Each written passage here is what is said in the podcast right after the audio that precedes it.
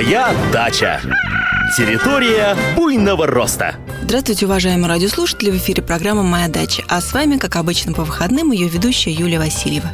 И сегодня мы поговорим о том, как создать красивый, долгоцветущий цветник, который будет радовать вас своей красотой не только лето, но и весну и даже осень. Если вы хотите устроить у себя на участке долгоцветущий бордюр, то готовьтесь к тому, что вам придется выделить под него не меньше 15 квадратных метров. Большинство многолетников не цветет долго, в основном радуют они нас красотой не дольше трех недель. Если растения цветут весной, то летом они в лучшем случае стоят зелененькие, а в худшем вообще увядают и выглядят неопрятно. Многолетники же, цветущие осенью, невразумительно смотрятся весной и летом.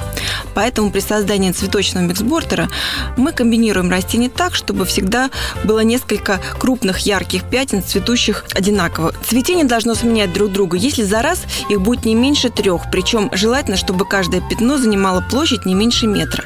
Мелкие пятнышки теряются среди зелени и выглядят не так привлекательно. Правильный цветник должен быть красив издалека и вблизи.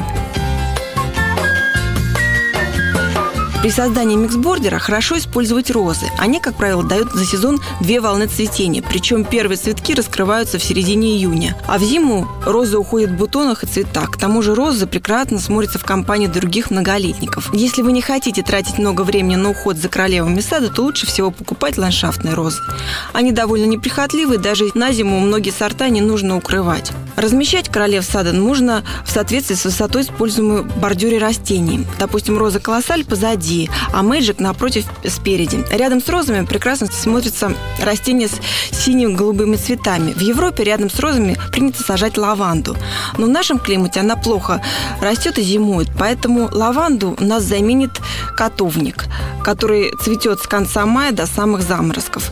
На среднем плане рядом с розами можно разместить несколько пионов, а на заднем плане будут хорошо смотреться розовые, коричневые корейские хризантемы. Для осеннего цветения можно неплохо добавить седум видный, а рядом с ним желтый карликовый солидага. Чтобы ваш миксбордер был красивым уже весной, без луковичных вам не обойтись. Сейчас как раз время купить их и посадить. Мы размещаем их в глубине бордюра между высокорослыми многолетниками. Например, среди роз, между пионами или среди хризантем и седумов. Цветники площадью 15 квадратов достаточно 6-7 гнезд тюльпанов, 3-4 гнезд нарциссов и 5-6 гнезд крупноцветковых крокусов. Луковички сажаем по 6-10 штук на расстоянии 5-7 сантиметров друг от друга. Когда луковичный завянут, отрастающая листва бордюрных многолетников скроет пожухлые листья. Чтобы это гарантированно получилось, лучше не сажать высокорослые тюльпаны, предназначенные для букетов, а выбирать сорта высотой до 25-30 сантиметров. Например, махровые Монте-Карло, Манселла, Оранж Нассау и другие, а также обычные простые ботанические тюльпаны. Обязательно учитывайте рост растений, чтобы первый план не заслонял с собой следующий. По краю миксбордера хорошо смотрится весенний цветущий флокс, растопыренный голубой, розовая гвоздика альпийская, берез белый. Здесь же можно разместить луковицы крокусов крупноцветковых, чьи желтеющие после цветения листья будут не слишком бросаться в глаза на фоне цветущих ковриков. Это была программа «Моя дача». С вами Юлия Васильева. Всего доброго, не переключайтесь. Моя дача.